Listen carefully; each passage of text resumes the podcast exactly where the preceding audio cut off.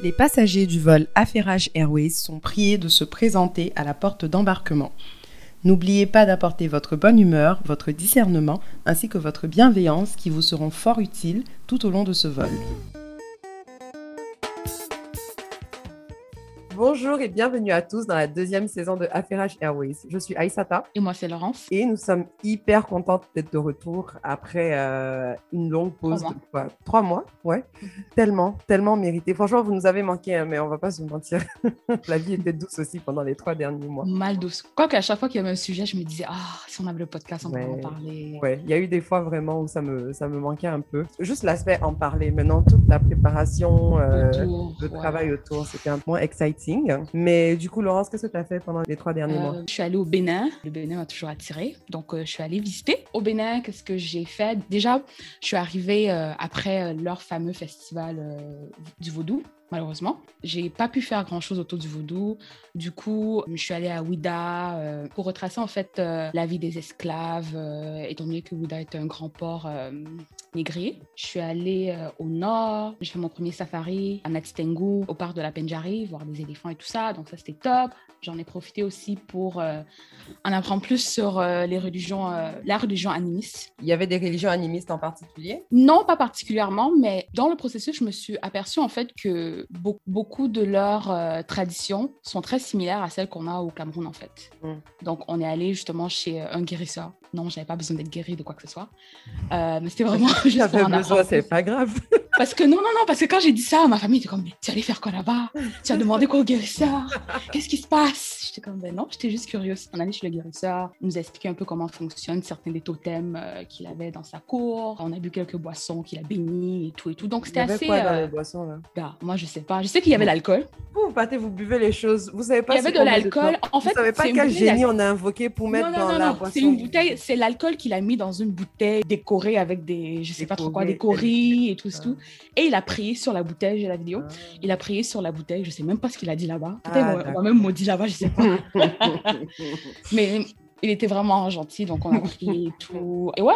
Et après, je suis allée à Grand Popo et je suis allée à Porte-Nouveau, qui était aussi un de mes highlights. Mhm. Et après, euh, je suis rentrée euh, dans ma pauvreté au Canada. Aïe. Il y a des gens qui rêvent d'aller au Canada. Il faut respecter ton pays quand même. Euh, Je suis rentrée euh, pauvre. J- J'aurais aimé voyager un peu plus, mais c'était vraiment chaud avec des frontières qui étaient fermées. On ne voyait pas payer un billet de 250 000 pour aller au Togo alors que c'est à 5 minutes de marche du Bénin. Donc, euh, C'est pas évident du tout parce que j'ai un peu voyagé là récemment et puis ma leçon Mhm. numéro un, c'est que voyager en Afrique, c'est la grosse arnaque. Euh, les billets coûtent bêtement cher pour euh, ça. aucune bonne raison. Mais euh, Et c'est pour ça, je peux pas me fâcher quand les gens décident d'aller à Dubaï ou à Paris. hein. C'est moins cher. Ça revient même. non, c'est moins cher. Moi, Canada. Ouais, selon, bon, ça, ça dépend des périodes et tout, mais ça peut me coûter moins cher d'aller à Paris que d'aller à Nairobi, que d'aller à Dakar selon les périodes, alors que Dakar, c'est pas très loin non plus. Mais tes explications du Bénin m'encouragent parce que je suis censée aller à Cotonou euh, dans quelques mois. Donc, je vais t'appeler. Quand je vais être prête, là, je vais t'appeler. Tu vas me dire où partir. Pas de souci. Donc, du coup, toi, alors, pendant tes trois mois, t'as quoi à nous raconter? Trois mois mouvementés, beaucoup de changements. euh, je vais pas vous ennuyer là, mais dans les trois mois, euh, j'ai eu le temps de travailler, quitter mon travail. euh, en ce moment, je suis euh, en vacances, on va dire ça comme ça, jusqu'au mois Mhm. d'août. Donc, j'ai Mhm. profité pour voyager aussi. J'ai juste fait un voyage par contre. Je suis allée au Kenya. J'ai fait un petit deux semaines au Kenya. Je suis allée retrouver des amis. C'était tellement bien. C'est pour ça justement que je disais voyager en Afrique, c'est la grosse arnaque. Parce que moi, au lieu de booker mon billet en avance, je me dis, oh, c'est bon, je vais pas trop loin là, tu vois. T'es à côté, vais- quoi. Ouais, t'es à côté. Ah, c'est Je vais au quartier. voilà. le jour où on m'a donné le prix du billet, j'ai vraiment pensé à annuler mon voyage. Ça coûtait beaucoup plus cher que ce à quoi je m'attendais. Après, maintenant, quand, quand je regarde d'autres destinations, etc., plus je suis familière avec les voyages sur le continent, je me rends compte qu'en fait, il fallait s'attendre à ça. Mais moi, j'étais pas prête mentalement, quoi. C'est, j'aurais pu payer ça pour faire Montréal, Bangkok, chose que j'ai faite, et ça m'a coûté légèrement moins cher. J'ai traversé des continents, des océans, des eaux, et là, c'était juste Abidjan, Nairobi.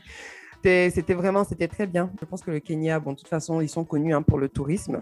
Mais mon highlight, c'était la visite d'une île qui s'appelle Lamu, qui est une île euh, swahili, il y a beaucoup d'influences euh, d'autres cultures, donc beaucoup d'influences euh, arabes, turques, un peu chinoises, influences de l'Afrique noire aussi, et ça se voit vraiment Mhm. beaucoup dans leur culture. Donc c'était juste une très belle île en fait, parce qu'ils ont su conserver leur culture, leur architecture, tout est resté très authentique. C'est comme si ils ont réussi à se préserver de l'influence américaine, occidentale, etc.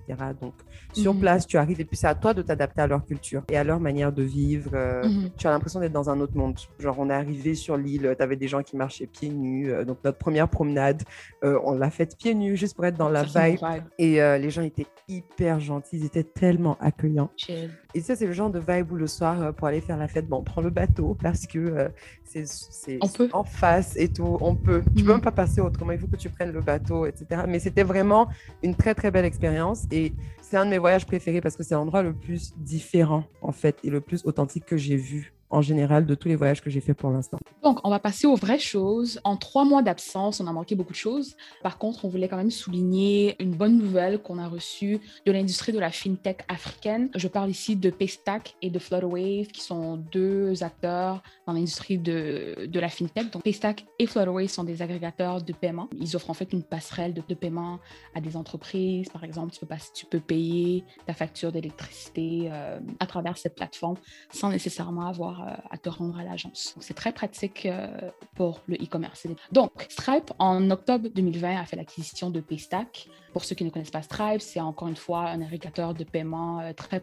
présent aux États-Unis. Donc, c'est une compagnie qui vaut des milliards et des milliards de dollars. Ils ont fait l'acquisition de Paystack pour 200 millions de dollars. Et ici, en fait, c'est considéré comme une des plus grandes euh, acquisitions de start-up euh, réalisées sur le continent africain. Et en fait, ça souligne aussi le fait qu'il y a vraiment beaucoup de mouvements en fintech en ce moment partout sur le continent, notamment au Nigeria où on enregistre à peu près euh, 200 compagnies qui font seulement dans la fintech. Ce qui est particulier dans le cas de, de Paystack, en fait, c'est que non seulement ils aident les commerçants à prendre plusieurs types de paiements, mais là, ils sont même passés à un, un niveau supérieur dans la mesure où ils sont un peu comme Shopify. Ça veut dire que tu peux faire ton site Internet directement aussi euh, avec eux. Et leur modèle d'affaires, en gros, c'est qu'ils prennent un pourcentage de chaque transaction qui, qui passe, euh, Passe par eux. Cette nouvelle arrive aussi dans, le- dans le contexte dans lequel, par exemple, Jumia, qui est aussi dans, dans, dans le e-commerce, quoi qu'ils sont dans la vente, Jumia a dû fermer des opérations, par exemple, au Cameroun et dans plusieurs autres pays africains. Donc, ça démontre que faire du e-commerce sur le continent, ce n'est pas chose facile. Donc, c'est une bonne nouvelle, en fait, que Paystack, justement, a pu être acquis. On recense aussi des opérateurs un peu partout en Afrique francophone de plus en plus. Donc, il y a Bizao euh, qui opère en Côte d'Ivoire, Fedapay qui est au Bénin et Wikashop qui est au Cameroun. Euh, c'est sûr que dans le cadre de Paystack, ils ont quand même un avantage parce que l'économie nigérienne, on parle d'une population de 200 millions et on parle aussi de la plus grosse économie sur le continent. Donc, bien évidemment, le potentiel, en fait, de clients et de volume de transactions euh, est énorme parce que, justement, Paystack a 50% du marché nigérien des paiements en ligne. Et ça m'amène aussi à parler de Flutterwave. Donc, Flutterwave offre un service similaire à Paystack, à la différence aussi de Paystack qui est seulement dans trois pays, Flutterwave est dans 33 pays africains. Donc, en mars dernier, première bonne nouvelle, ils ont obtenu, ils ont obtenu 170 millions en financement et du coup, en fait, leur valorisation euh, est passée à 1 milliard de dollars. Donc, ça, c'est encore une valorisation qui est énorme et très, très rare sur le continent. En plus de ça, plus récemment, ils ont annoncé un, pa- un partenariat avec PayPal qui va permettre à tous les clients PayPal, donc PayPal a à peu près 400 millions de clients partout dans le monde, euh, donc ce partenariat permettra aux clients de PayPal de payer euh, les marchands africains avec qui ils font affaire. Donc, encore une fois, deux grosses nouvelles pour le e-commerce africain. Et ce que j'ai trouvé intéressant dans ça, c'est que Agbola, le DG de Flutterwave, euh, Mhm. dans ses remerciements, il a remercié les organismes de réglementation comme la Banque centrale du Nigeria Mhm. qui ont créé un, un environnement qui est propice à la technologie. Je sais que sur le continent, on, a des, on se dit, ah non, les Africains, on doit créer nos entreprises, on doit faire presque tout tout seul. Non, le support gouvernemental et de l'écosystème, il faut un écosystème en place en fait pour que c'est justement ces entreprises puissent être euh, pérennes. Oui, je pense qu'on ne dira jamais assez euh, à quel point une valorisation de 1 milliard, c'est 1 milliard de dollars, s'il vous plaît? dollar. C'est dollars américains quand même. C'est exceptionnel. Il y a seulement, il n'y a pas beaucoup d'entreprises qui ont ce genre de valorisation là sur le continent. hein. Je pense qu'il y en a 5 au total, pour un total de 55 pays. hein. Donc à vous de voir le, le ratio. Donc c'est énorme.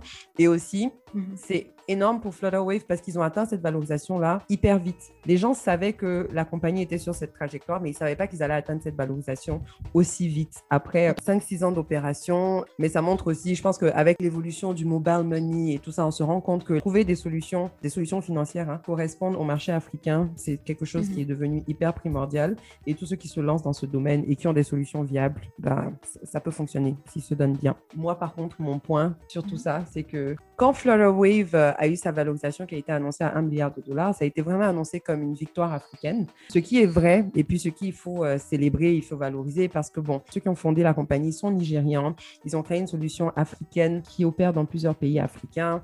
Ils ont euh, des bureaux en Afrique, etc. Jusque-là, tout va bien. Oh oh. Par contre, par contre, je pense que euh, quand on célèbre les trucs là, il faut aussi regarder l'envers du décor et puis se rendre compte que oui, c'est une victoire pour l'Afrique, mais c'est une victoire euh, qui n'a pas été facilitée par l'Afrique en fait. Flutterwave, c'est une, une compagnie africaine et américaine. Leur siège social est à San Francisco faut pas oublier ça. Le processus par lequel ils ont obtenu leurs 170 millions ou je sais pas quoi de, euh, de financement additionnel, c'est mhm. par des investisseurs américains. Enfin, les gens qui ont créé Flutterwave, ce sont des gars qui ont, qui ont fait les grandes écoles aux États-Unis, qui ont été dans la Silicon Valley, etc., qui donc mhm. déjà ont profité d'un écosystème éducatif, académique, technologique américain. Jusque-là, ça va, il n'y a pas de problème. On a le droit d'aller étudier à l'étranger, de revenir. Mais le fait que leur siège social soit à San Francisco, ça veut dire que tout ce qui permet à la compagnie d'opérer euh, de la manière dont ils opèrent aujourd'hui, c'est quand même, ce sont les avantages américains.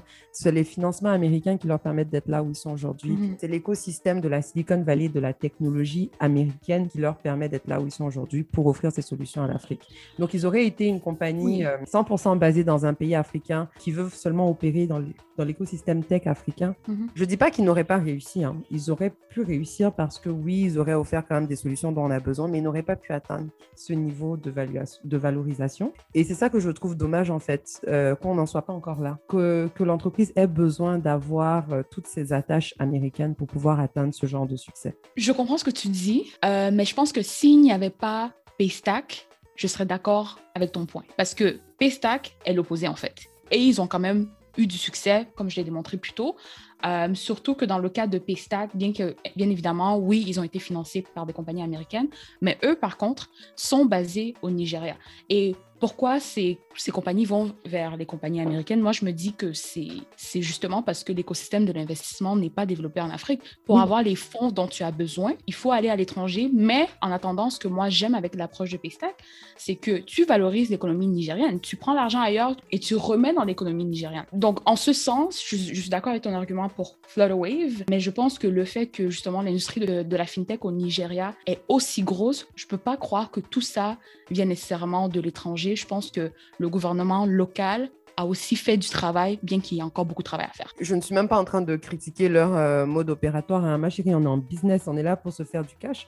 Moi, non, mais c'est important de souligner quand même euh, ce qui se passe et surtout euh, les liens que les gens ont, que les compagnies soi-disant africaines ont avec l'étranger. C'est important parce que sinon, on, on, vend le rêve en fait aux jeunes. Exactement, on vend du rêve. Donc c'est ça. Il faut juste savoir que bon, si, si, tu es complètement basé ici, c'est juste un peu plus dur parce qu'il y a des réalités qu'il ne faut pas oublier. Moi, j'aurais été à leur place, j'aurais fait la même chose. J'aurais euh, mis en avant les liens avec les États-Unis et tout pour pouvoir profiter de tout ça parce qu'il faut se donner les moyens. C'est comme si ça, on, s'assoit, on dit que tout comme nous, on est allé à l'étranger pour étudier, etc., parce qu'on veut se donner les moyens et puis on sait qu'il y a des opportunités additionnelles dans ces pays-là. Exact. Cela dit, une compagnie qui obtient une évaluation en cinq ans quand elle opère en Afrique. Ah oui, c'est énorme. C'est très différent, c'est très, très différent. Et ce n'est que possible en faisant affaire en Afrique. Parce qu'une compagnie qui faisait la même chose ici, ça allait prendre beaucoup plus de temps parce que c'est très saturé. Donc, il y a des inconvénients en étant euh, entrepreneur euh, sur le continent. C'est plus difficile, mais que le taux de croissance que tu obtiens en très peu de temps est énorme. Si tu es dans la bonne industrie. Oui, aussi. oui, aussi. Parce que euh, justement, l'industrie fintech et tout, c'est parce qu'on est en retard hein, que tout va bien en ce moment. on a un retard à rattraper, donc on, a des solutions qui nous correspondent et tout, donc ça arrive à marcher. Donc, exact. Ben, d'accord. Et ce, ce, qui est intéressant, c'est que tu sais, le e-commerce, le taux de croissance, c'est genre 30% sur le continent. Et en fait, toutes les solutions sont là pour que les gens commencent de plus en plus à avoir euh, leur business en e-commerce et, mhm. que finalement l'Afrique commence à exporter autant qu'elle le devrait. Mhm. La seule chose qui manque, selon moi, c'est les solutions en termes de livraison, de shipping. C'est hyper cher si tu vas passer par DHL. Mm. Il, il faut une façon, il faut trouver une compagnie, une façon, je sais pas, une compagnie qui agrège euh, les livraisons pour que ce soit moins cher. Comme ça, ça va encourager en fait les compagnies justement avant même des produits à l'extérieur. Parce que là, on parle de services. Mhm. Mais les compagnies comme, comme Jumia, normalement, ils devraient en avoir une panoplie sur le continent. Honnêtement, je pense aussi que au-delà de ça, oui, c'est vrai que tout ce qui concerne la livraison, c'est un grand problème. Après, la livraison au niveau local est de plus en plus facilitée. Quand j'étais à Dakar, euh, c'est un des trucs qui m'a le plus surpris. Quoi. quoi que tu veuilles acheter, j'étais chez la couturière et tout. Je dis, Eh, écoute, je peux pas passer prendre mon boubou à telle heure. Elle me dit, ah, mais je te le fais livrer, c'est pas un problème. Euh, à Abidjan, la même chose. Donc, la livraison sur place n'est pas un problème, mais à l'international, c'est vrai qu'on dépend vraiment de DHL en ce moment. Pour moi, même- c'est là où l'argent est. hein. Si je crée ma compagnie pour faire du e-com, ce n'est pas nécessairement pour vendre en Afrique parce que tes marges de profit sont pas trop Ça dépend de ce que tu vends. Parce que si là, tu comparais avec Jumia, Jumia, c'était pas un truc euh, pour vendre à l'international. Jumia, c'est pour vendre des produits sur place. Et justement, je pense que là où il y a beaucoup de problèmes encore, c'est que oui, les gens ont accès à Internet euh, de plus en plus et tout, mais dans les habitudes de consommation, la commande Mhm. sur Internet n'est pas encore là. C'est pas quelque chose qui est ancré dans nos habitudes de consommation pour l'instant. Oui, mais on peut suivre le modèle. De l'Inde. L'Inde fait beaucoup dans le social commerce. C'est dans le Mhm. fond le commerce par WhatsApp essentiellement. Oui. Et c'est ça justement qu'on fait déjà. Et il y a des façons en fait de rendre ça un peu plus formel euh, et d'intégrer en fait ces produits à son WhatsApp et tout. Donc je pense que c'est assez connu. Les gens le font souvent. euh, je sais au Cameroun ça se fait très bien. Mhm. Et c'est comme ça aussi que les entreprises euh, grandissent dans un premier temps avant maintenant de passer dans, la dévelop- dans le développement d'un site internet et tout Ouais. ça. Exactement. Et je pense que c'est là où, par exemple, WhatsApp for Business fonctionne hyper Ouais. bien parce que WhatsApp for Business, c'est ce que la majorité utilise, en tout cas ici. Ouais. Euh, tu vas sur le WhatsApp de la personne, tu as déjà un catalogue de Mhm. Donc, ça fonctionne comme un site Internet, mais avec WhatsApp, ce qui est un peu plus adapté aux habitudes des gens en ce moment.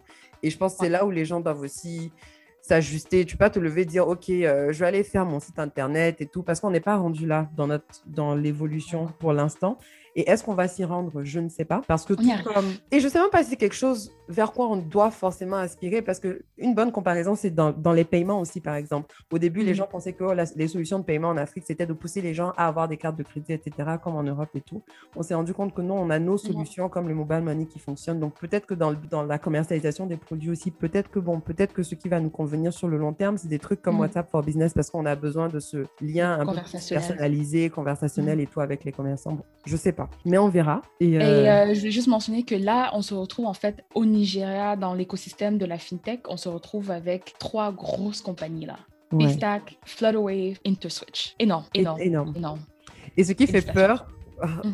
Après on va clôturer le sujet, sinon on va parler de ça pendant des heures, mais ce qui, Mhm. ce qui peut faire peur, c'est que Mhm. maintenant, euh, maintenant qu'on a ces géants nigérians qui Mhm. opèrent dans ce domaine et, et qui ont toutes les ressources pour vraiment exceller dans ce domaine, malheureusement, ça limite un peu le, le potentiel de croissance des autres compagnies qui font la même chose à un niveau plus local. Toutes celles que tu as citées au Cameroun et tout, parce que les, autres pays là opèrent déjà dans nos pays. Et donc ça Est-ce fait que les gens les connaissent? Parce qu'en fait, chaque chaussure a son client. Oui. C'est ça, c'est ça ma logique. Si je vais au marché, il y a 20 marques de bouteilles d'eau, il n'y a pas de problème à avoir plusieurs agrégateurs. Tout est question de marketing. Tout est Non, question je de ne dis pas marketing. qu'ils vont pas marcher, mais je dis Mhm. qu'ils ne peuvent pas marcher comme les autres. Moi, je trouve que ça facilite même leurs entrées parce qu'en fait, ça diminue la barrière d'entrée et tu, tu as déjà le modèle. Donc, si tu veux copier et ajouter ta touche, tu peux le faire facilement. C'est Pour moi, c'est comme ça que je le vois. Je pense pas qu'il y a une limite. Au contraire, je pense que si la solution, les prochaines solutions qui arrivent sont encore plus faciles à intégrer peut-être à un site internet ou qui ont une plus-value, pas de problème, que le meilleur gagne. Le meilleur gagne, mais en tout cas, je pense aussi que quand tu arrives dans un domaine où tu as déjà des gros géants, c'est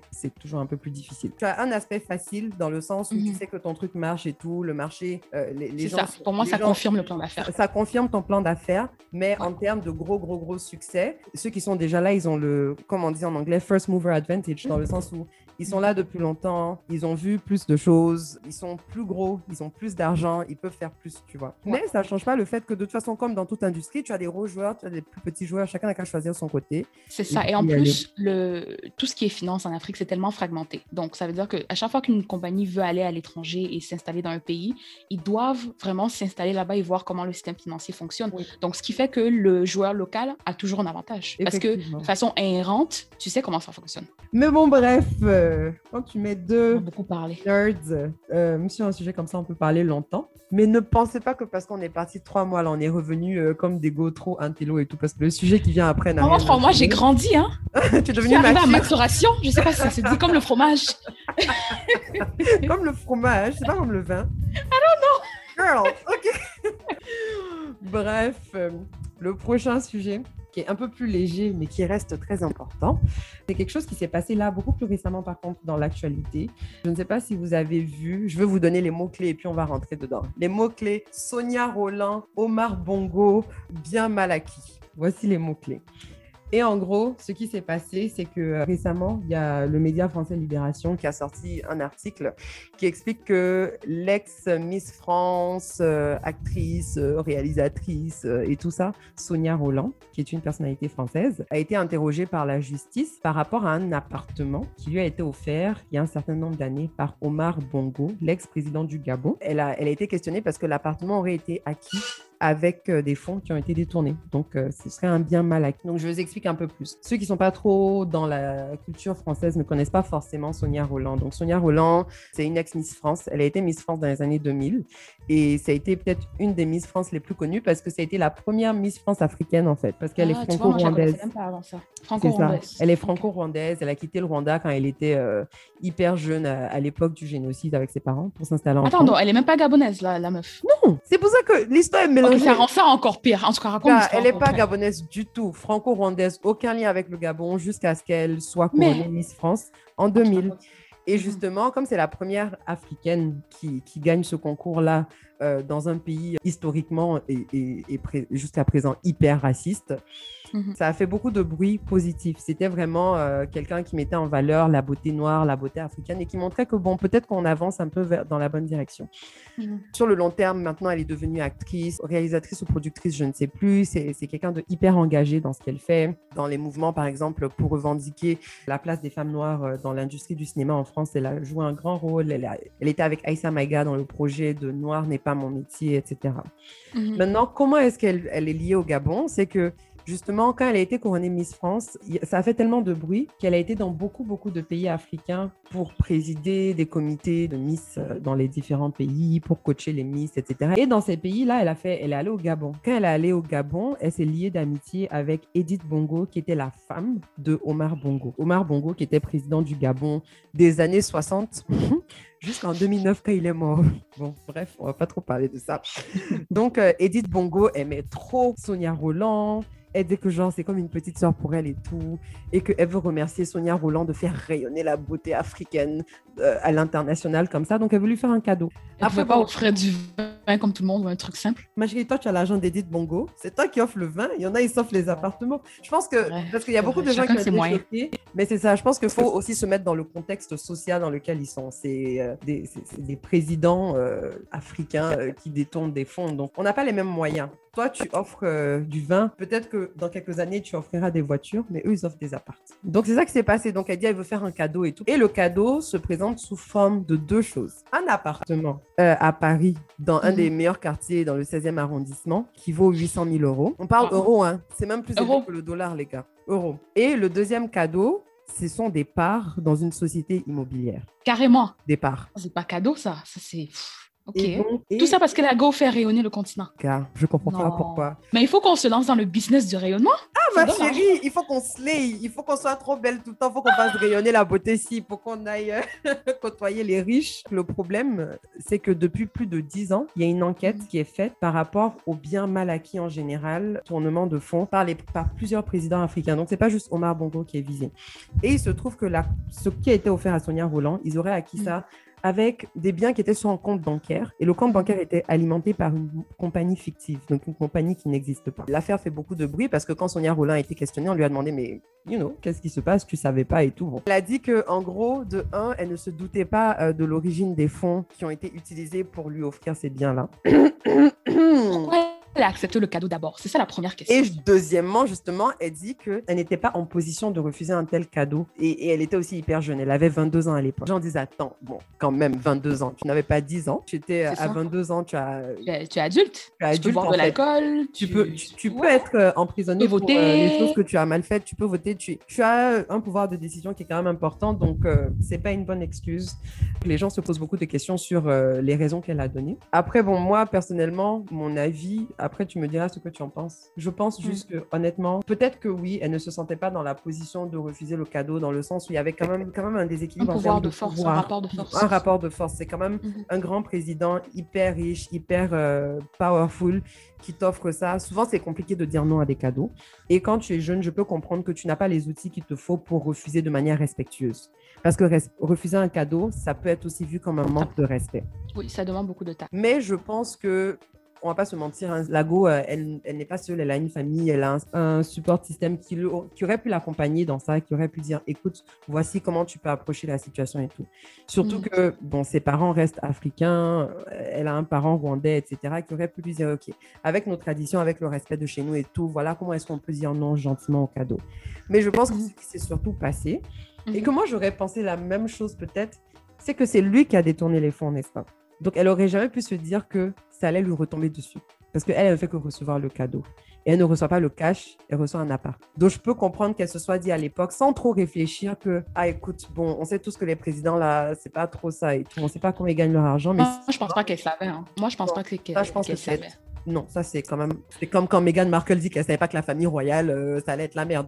Non, les gars. Un président africain qui t'offre un cadeau. Moi, je sais qu'à 22 ans, je pense pas que je pouvais savoir qu'il détournait des fonds. Je sais qu'il y avait quelque chose qui n'était pas carré dans la plupart des présidents africains, mais juste de là à dire que je sais pertinemment qu'il détourne des fonds, non. On sait Mais tous qu'il y a un truc chelou. sais- mais tu sais qu'il y a un truc chelou. Ça devrait être assez, non? Tu sais Oui. qu'il y a un truc chelou. Oui. Parce que c'est un chef d'État. Euh, chef d'État, c'est pas censé être quelque chose qui te rend riche. hein. En Afrique, seulement que les chefs d'État sont hyper riches. c'est pas un métier comme ça, quoi. C'est pas, c'est pas une carrière. C'est c'est plus qu'une carrière, hein, être chef d'État. C'est un style de vie donc, pour des générations et des générations à venir.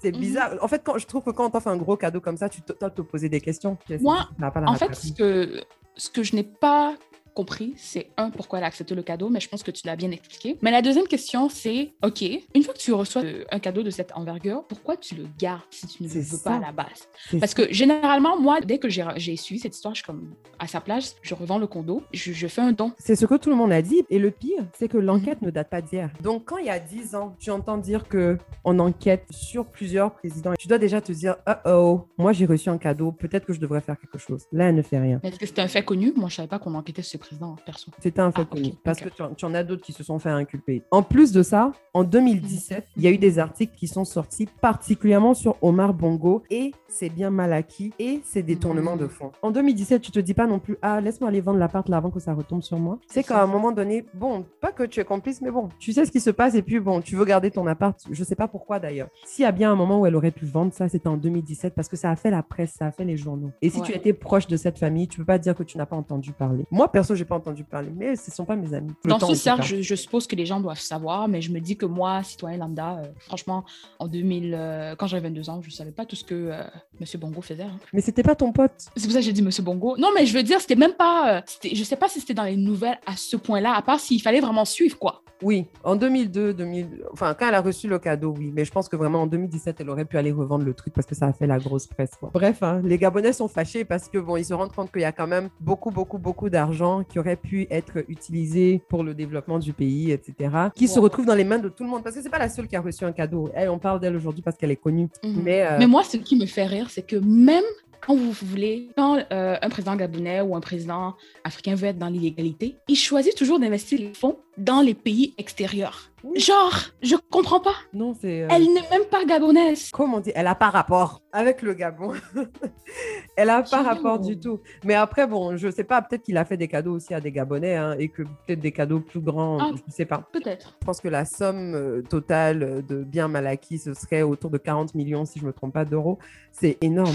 Moi, je peux pas quantifier 40 millions d'euros. Et je me dis, pas qu'il y a rien de mal à voler. hein. Je veux Mhm. pas, je veux pas dire que j'accepte les détournements de fonds. Si tu Mhm. vas détourner les fonds, bon, peut-être prends un million d'euros, fais quelque chose dans le pays. Sois modeste, quoi. Voilà, fais, you know, distribue bien les fonds. Utilise un peu pour euh, aider le pays et puis bon, prends le reste pour aller faire tes cadeaux. Je sais pas. Non, il faut, il faut savoir, si on veut voler, il faut savoir voler de façon modeste. Oui, Tu vas pas offrir un appartement ou un condo à 800 000 euros. mais bon, la beauté de la chose, c'est que tu sais, il, il n'aura jamais à payer pour ça. hein. Parce qu'aujourd'hui, qui prend les pots cassés? C'est Sonia Roland qui, qui, qui, qui se fait ça, en fait. interroger. Lui, il est mort. Ouais. Il est mort. Il a vécu la vie, il est mort. C'est. euh, Enfin, bref, quoi. C'est pas son âme. En tout cas. C'est les mêmes histoires, en fait. Hein. C'est toujours les mêmes histoires. Toujours, toujours, rien de surprenant, mais bon. Sur ce, on va pas passer au divers pour faire atterrir l'avion si bientôt parce que euh, on, commence déjà à s'emporter là. Donc, passons au divers. Euh, le premier divers que je voulais partager avec vous, c'était celui de notre tantine, Gozi euh, Okonjo-Iweala, du Nigeria. Donc, elle a récemment pris les rênes de l'OMC, l'Organisme mondial du commerce. Elle a pris les rênes le 1er mars dernier. Et en fait, bon, déjà, c'est une bonne chose. Et il y a beaucoup de défis qui l'attendent, notamment avec la COVID. Tout ce qui est flux commerciaux, voilà, sont, sont, sont diminués, les frontières sont fermées. Mais en tout mhm. cas, on, voulait la féliciter. Tata Ngozi, euh, son CV est déjà très chargé. 25 ah, ans à, la Lourd. Mondiale, euh, ministre des Finances au Nigeria. Donc, euh, c'est une forme de, de, substance. Selon moi, elle a rien prouvé.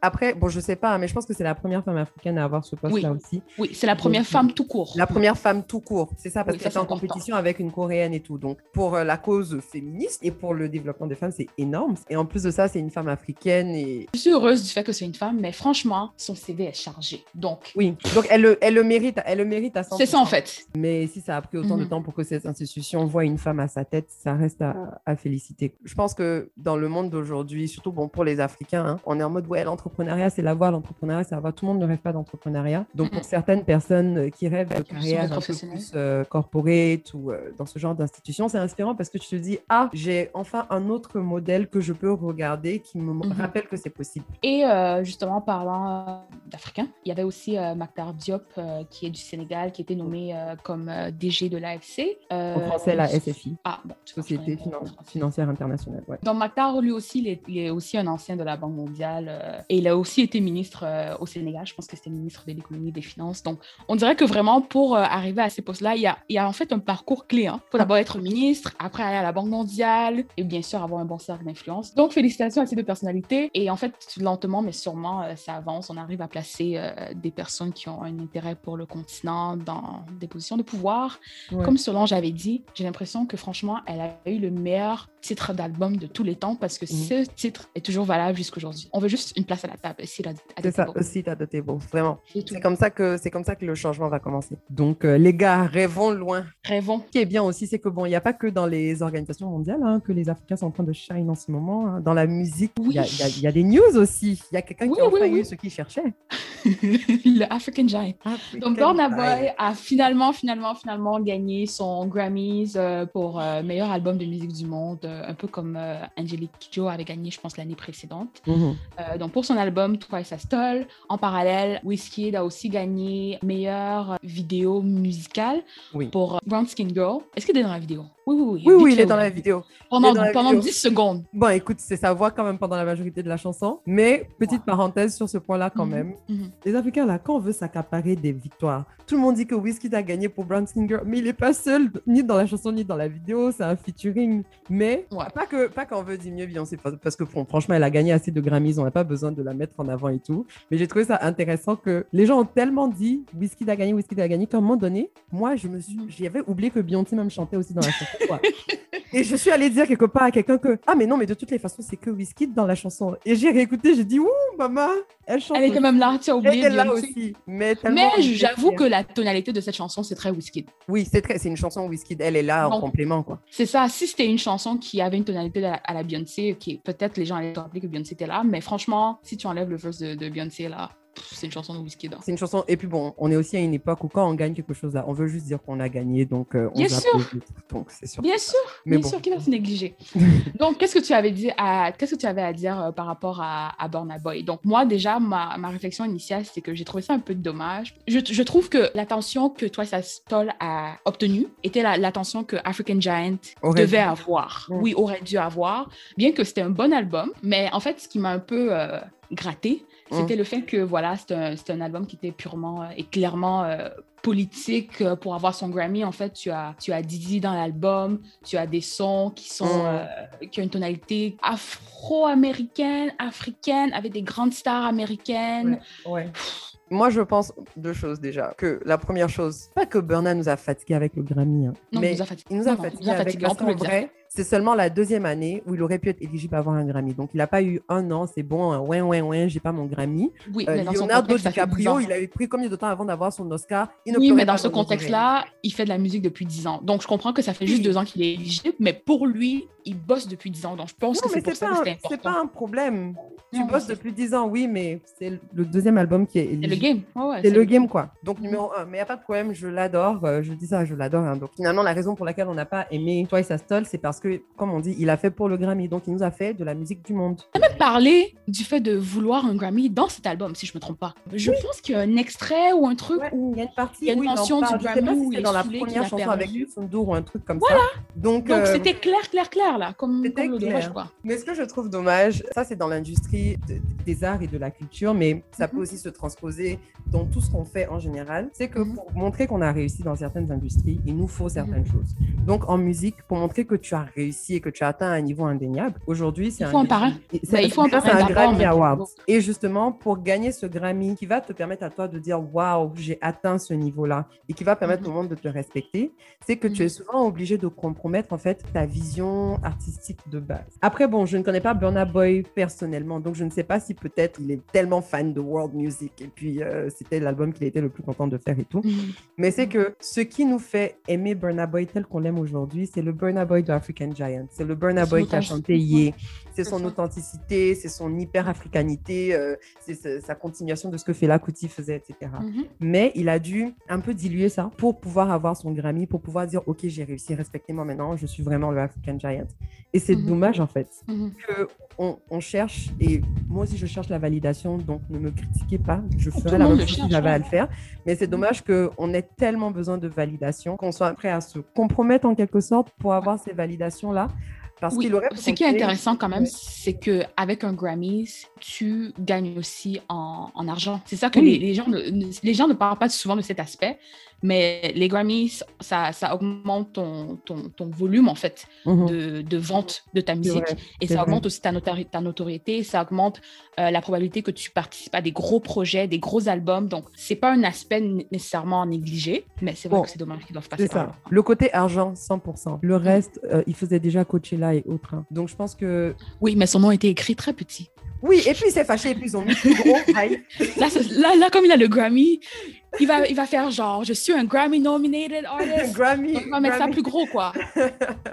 Et son vrai. cachet aussi va augmenter pour beaucoup Son concerts. c'est vrai, c'est vrai. Donc franchement, au Ouais. niveau du cash, il n'y a rien à dire. C'est une question de cash et puis c'est une question de pouvoir. C'est une question de dire j'ai un Grammy Award. Quoi. Moi, si j'étais chanteuse aussi, je voudrais un Grammy et puis je ferais ce qu'il faut. Et je pense que ça se, trans, ça se retranscrit même dans nos vies de tous les jours. Quand on a tous un palier qu'on veut atteindre dans ça. nos différentes réalités qui montrent qu'on a réussi, même quand ce Mhm. palier ne correspond pas à 100% euh, à ce qu'on veut dans la vie. Donc, mais bon. Mais ce que je trouve euh, un peu plus noir dedans, c'est que, et ça c'est de façon générale dans la vie, une fois que tu as atteint ton objectif, qu'est-ce que tu fais? Donc là maintenant, il a eu son Grammy. Là c'est soit quoi? Il va se trouver un nouvel objectif et il va nous déranger avec ça? Bah, ou alors... nous Ouais, déranger.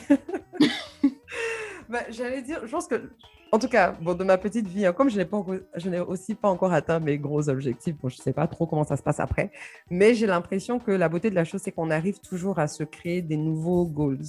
Donc, même si ce ne sera pas aussi gros en termes de- de- d'accomplissement qu'un Grammy Award, on Mhm. rêve toujours plus loin, on a toujours d'autres objectifs, en fait. Parce que quand je regarde, euh, bon, vous allez dire que j'utilise trop, hein, je suis fan, mais bon, en vrai, c'est pas, it's not that deep. Mais si tu regardes juste, par exemple, Beyoncé, qui a gagné énormément de prix, etc., là, on dit qu'elle a gagné le record de je sais pas combien de Grammys, de je sais pas trop quoi. Mais attends, est-ce que Beyoncé, au début, quand elle a commencé sa carrière, il y avait un goal Bon, je sais pas. qui était connu de tous? C'est ça, en fait. Je Donc, sais pas. Pour, pour Burna Boy, c'est précis. Tout le monde était au courant. Tout le monde, tout le monde était au courant. C'est ça, mais en je- fait. Ben, je, vais, je vais faire l'hypothèse, je sais pas, hein, que bon, Mhm. quand tu es dans la musique, euh, même si tu ne l'exprimes pas, ça reste un des gros goals. Elle a gagné je sais pas combien de prix, elle a vendu je sais pas combien de millions d'albums, etc. Tu pourrais te dire, bon, quand tu atteins ce niveau de notoriété, qu'est-ce qui vient après? Mais tu Mhm. vois quand même dans l'évolution de sa carrière que, bon, à un moment donné, quand elle a gagné autant de prix et de, de, de, de ventes d'albums et tout, elle a dû se dire, ok, bon, finalement, je n'ai plus rien à prouver à qui que ce soit, laisse-moi aller maintenant euh, ce que je voir, euh, faire ce que je veux. Et puis maintenant, du coup, Je elle s'intéresse à des trucs qui, qui, qui sont moins mainstream, qui vendent peut-être moins que ses autres albums, mais qui peut-être correspondent plus à ses intérêts, tu vois. Donc je me dis, il va trouver le moyen. Peut-être que là, il va se dire, ok, maintenant que j'ai mon Grammy là, retournons à l'essence de ce que je sais faire. Maintenant, je veux atteindre tel, tel, tel truc. Mais je trouve que pour Beyoncé, c'est différent. Pourquoi? Parce que rapidement, parce que c'est une artiste qui est passée à mainstream et est retournée à sa, à sa communauté après. C'est mhm. comme ça un peu que je la vois. Alors que pour Burna Boy, le parcours est inverse. Il est passé de sa communauté et là, il est en train de vouloir devenir où il est déjà mainstream. Il est mainstream, mais peut-être qu'il va revenir. Peut-être il va revenir, peut-être. Peut-être. En tout cas, il n'est pas nécessairement parti, là, on exagère bien évidemment. Ouais, on a vu, on fait comme si le gars, son album ça, en fait, il, pas est perdu, quoi. on a dansé certaines chansons. Donc, euh, rapidement, maintenant, pour finir dans les divers, c'était pour parler de, euh, de, deux applications, compagnies tech, dans la culture et tout, qui sont en train de s'implanter en Afrique, un peu, de manière un peu plus présente en tout cas. Donc, d'abord, on a Spotify. Spotify, avant, il n'était pas présent dans beaucoup de pays africains. Et là, ils ont lancé en mars, là, dans 40 pays en plus en Afrique. Donc, ils sont toujours pas dans tous les pays, mais ils sont dans 40 pays additionnels, donc dans la majorité des pays africains. Beaucoup qui sont en Afrique francophone aussi. Voilà. Et beaucoup. C'est important de mentionner parce que des fois, les compagnies s'implantent en Afrique, mais ils font comme si le côté francophone n'existe pas. C'est vrai, c'est vrai. Et là, franchement, il y en a beaucoup qui sont en Afrique francophone parce que je sais que même ici en Côte d'Ivoire, ça a été lancé. Et c'est mhm. quand même énorme parce que en termes de, déjà en termes de streaming de musique avant, les options du coup des gens, c'était euh, Apple Music si tu as un iPhone, mais tout le monde n'a pas de iPhone, Deezer, qui avait réussi du coup à, vraiment faire une grosse campagne de communication et avoir beaucoup d'utilisateurs parce qu'il n'y avait pas Spotify, donc c'était le, truc par défaut, ou bien les gens écoutaient sur YouTube ou bien téléchargeaient légalement. Donc, Je pense qu'il y avait aussi Audiomack qui était gros. ah, il y a Audiomack aussi. Moi, j'oublie toujours Audiomack, euh, mais c'est vrai, il y a Audiomack. Euh, ouais et qui, grossit de plus en plus, donc euh, qui a du potentiel et qui est, qui est africain par contre. Donc c'est cool, Spotify s'est installé, euh, beaucoup, les gens ont accès à la musique plus facile, le paiement a l'air de fonctionner, ça se fait. Et quand ils se sont installés, en fait, c'est là j'ai compris à quel point les gens attendaient ça parce que le nombre de personnes que j'ai vues arrêter là où ils étaient après pour juste ouvrir Spotify, alors que moi je suis paresseuse. Donc l'effort de transporter toute ma bibliothèque musicale d'une application à l'autre et puis télécharger les musiques ne me c'est pas pour moi, mais mhm. euh, Spotify a plein d'avantages que les autres applications n'ont pas. Donc les gens ont fait l'effort. Et... Est-ce qu'ils ont la version gratuite euh, sur le continent? Oui, ils ont la version gratuite et la ah, version payante. Tout le monde, tout le monde y a accès en fait finalement. Mhm. Et donc ça fait, ça, ça, renforce en fait le fait que le marché africain en ce moment est en plein boom et puis les compagnies s'en rendent compte parce que parce qu'ils font les efforts pour pour pouvoir donner l'accès à leurs produits ici.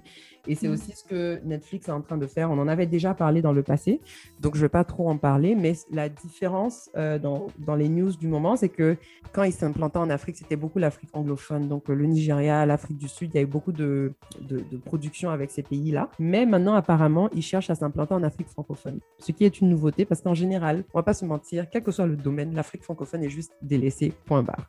Mais ça reste un marché euh, qui est très viable, qui a beaucoup d'utilisateurs et tout. Donc, euh, ils font des efforts en ce moment pour s'implanter. Apparemment, ils ont fait leur première acquisition de contenu euh, francophone ce qui vient, qui montre que ça, le mhm. reste va venir. C'est une série tournée à Dakar qui s'appelle Sako et Magan. Et Mangan, pardon. Sako et Mangan. Mhm. Et c'est une série un peu euh, détective, policier, machin. Mhm. tournée à Dakar, mais c'est une production Canal+. Donc, c'est, on sait que ah, du coup, niveau qualité, ça va être là où il faut. Et, quand je dis ça, excusez-moi, parce que bon, j'ai des amis peut-être dans le cinéma qui vont mal le prendre. C'est pas pour dire que si c'est pas Canal Plus, c'est pas de la qualité. C'est juste pour dire que. Euh, on est déjà habitué à leur contenu. On, est, on, sait, voilà, on, est habitué à leur contenu, on sait à quoi ça ressemble. Et donc, au-delà de ça aussi, parce que le problème, on va pas se mentir, hein, quand les compagnies viennent pas quelque part, c'est pas qu'ils ne veulent pas forcément. Tout le monde aime l'argent, mais il y a aussi des difficultés dans les marchés. Et je sais qu'en Afrique francophone, deux des problèmes que les gens ont, c'est déjà, bon, pas qu'en Afrique francophone, mais en tout en Afrique, la, la puissance de l'Internet, euh, parce que le streaming vidéo, ça demande un Internet de bonne qualité. Et attends, on dit toujours en Afrique, mais c'est dans les marchés émergents en général. Donc, en, Afrique en Amérique du Sud, il y a le même problème. Mais continue. Oui, oui, oui. Bon, on dit en Afrique parce que, bon, nous, notre domaine de concentration. Ouais, non, mais je voulais comme. Parce que les problèmes que tu vas dans les, Ce sont des marchés émergents, c'est vrai. Donc, dans les pays émergents, la puissance de l'Internet n'est pas forcément là où il faut pour pouvoir streamer euh, du contenu vidéo, qui demande beaucoup de puissance et aussi beaucoup de données, beaucoup de data en fait. Si tu veux streamer des vidéos, il faut que tu aies un bon plan Internet. Et puis aussi, deuxièmement, les modalités de paiement, parce que bon, Netflix devrait faire appel à Flutterwave, parce que pour l'instant... c'est vraiment par carte de crédit que tu peux payer. Et c'est un mode de paiement qui n'est pas hyper développé dans, dans, nos marchés. Donc, ça reste quelque chose de très élitiste. Mais apparemment, ils sont en train de parler à, à des opérateurs dans les télécoms pour voir s'il n'y a pas moyen de, de, faire que quand tu payes ton plan téléphonique, euh, le Netflix vient avec, etc. Et ils ont déjà fait ça en Afrique du Sud. Apparemment, ils ont des accords avec Vodacom, si je ne me trompe pas, pour commencer mhm. ce genre de choses. Donc, en tout cas, ils arrivent lentement mais sûrement. Et, euh, Mais ce qui est intéressant avec la stratégie de Netflix et de Spotify, c'est qu'au-delà même de capacité de payer, mhm. c'est même pas ça qui fait leur plan d'affaires, c'est la capacité d'avoir des paiements récurrents. Donc, ils peuvent avoir une plateforme qui permet de payer une fois, mais qu'est-ce qui va automatiser le paiement chaque mois? C'est ça, en fait ça, en fait, qui fait, qui fait leur argent. Ouais, exactement. On attend, on verra ce qu'ils vont nous proposer. J'ai une petite théorie. Je, je, lis un peu sur Netflix de, de, temps en temps et en fait, Netflix, si je me trompe pas, mhm. c'est une compagnie qui n'est pas profitable en fait, comme la plupart de ces startups. Right? Ouais, ouais. Et ce qui est intéressant avec eux, c'est qu'ils dépensent beaucoup, beaucoup en production, puis ça, mhm. ça c'est normal. Et pendant ce temps-là, nous, on est en train de binge-watch des séries qui coûtent des millions en, en, deux jours et tout et tout. Donc, ils doivent toujours euh, avoir beaucoup de contenu. Et ce que j'ai mhm. trouvé intéressant, c'est que j'ai remarqué que de plus en plus, ils exportent leur euh, capacité de production. Ce qui fait qu'il y a de moins en moins de. Je vois beaucoup, beaucoup de séries qui ont été produites à l'étranger. Ah, ouais, ouais. Ils outsourcent à, travers des partenariats. Donc, moi, je me dis que pour eux, en fait, c'est leur stratégie. Je ne sais pas s'ils sont nécessairement là parce qu'ils euh, veulent trop nous valoriser. Je pense que c'est pour eux une façon de diminuer leur coût de production tout en, amener, tout en amenant beaucoup de contenu. Et, et plus d'utilisateurs parce que leur modèle d'affaires est simple. Hein. Pour faire l'argent, il faut plus d'utilisateurs. Oui, mais je pense qu'ils se rendent compte que les gens sont prêts à, consommer, à consommer du contenu international, même aux États-Unis, parce que c'est là, en fait, où est leur, marché en Amérique. Donc, si moi, étant ici, je peux consommer, consommer du contenu africain qui a peut-être été euh, fait à 1 million, comparativement à 10 millions aux États-Unis, ben, le calcul se fait simplement, en fait. Non, c'est vrai, c'est vrai, c'est vrai. Je pense que des deux côtés, c'est ça. Au côté des niveau des coûts, ils ont sûrement des, économies qu'ils vont faire comparé à s'ils produisent eux-mêmes. Et puis, euh, en termes de revenus aussi, ben, il y aura aussi beaucoup de nouveaux utilisateurs. Quoi. Parce que toi, par exemple, tu consommeras le contenu, mais tu es déjà inscrit. Ils ont déjà ton argent, mais ils ont besoin de plus de revenus.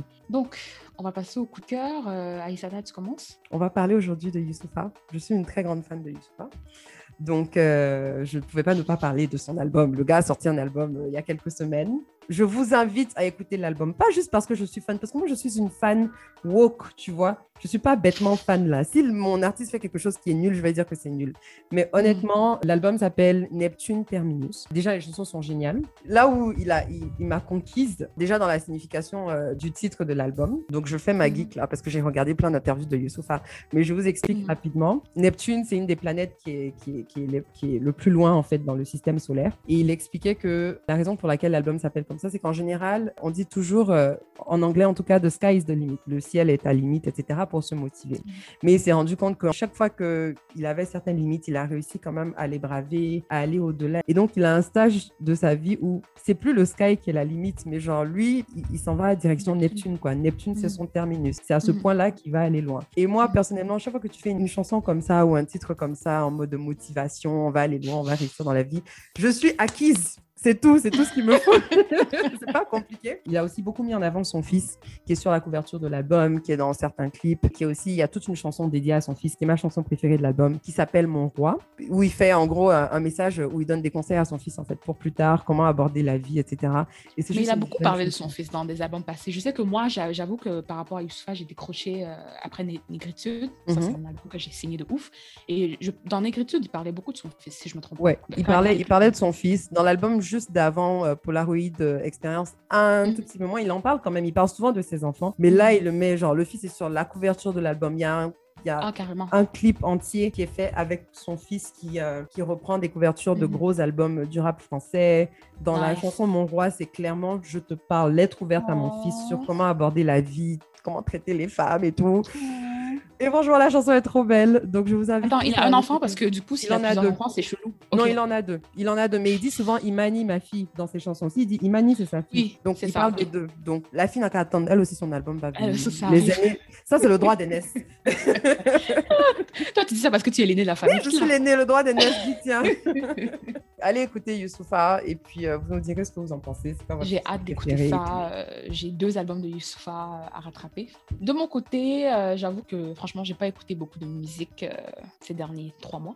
Mhm. Et même quand j'écoutais de la musique, c'était plus du rap afro-américain. Donc du coup, que j'écoute beaucoup en ce moment, c'est euh, Kelly Crow, euh, Mhm. qui est un, un artiste montréalais d'origine haïtienne. Donc en fait, ça fait genre cinq, cinq ans qu'il ne sort que des singles un peu par-ci par-là. D'accord. Euh, donc finalement, il a décidé de, de- de sortir son album qui s'intitule Kelly Crow. Et l'album, en fait, c'est un amalgame de ses anciens singles avec quelques nouvelles chansons. L'album est, est OK, mais ça m'a donné en fait l'occasion de revi- revisiter certaines chansons qu'il avait déjà lancées et qu'il a juste remis dans l'album en fait. Mhm. Et en fait, la chanson que j'aime beaucoup, c'est Salvé. C'est un mélange de R&B, zouk et compas, euh, Mhm. donc je recommande fortement. Et les deux chansons, donc celle que euh, Aïssata a mentionnée, Mon roi ou roi Mhm. et Salvé, vont être justement rajoutées euh, à notre playlist qui Yes. s'appelle Coup de cœur, Affairage Airways. Yes, yes, yes. Allez écouter la playlist, s'il vous plaît. Sur ce, je pense qu'on a assez parlé. Oui, et on voulait vous mentionner quand même qu'on est en train d'explorer euh, la, la possibilité d'être sur Clubhouse, donc gardez un œil là-dessus.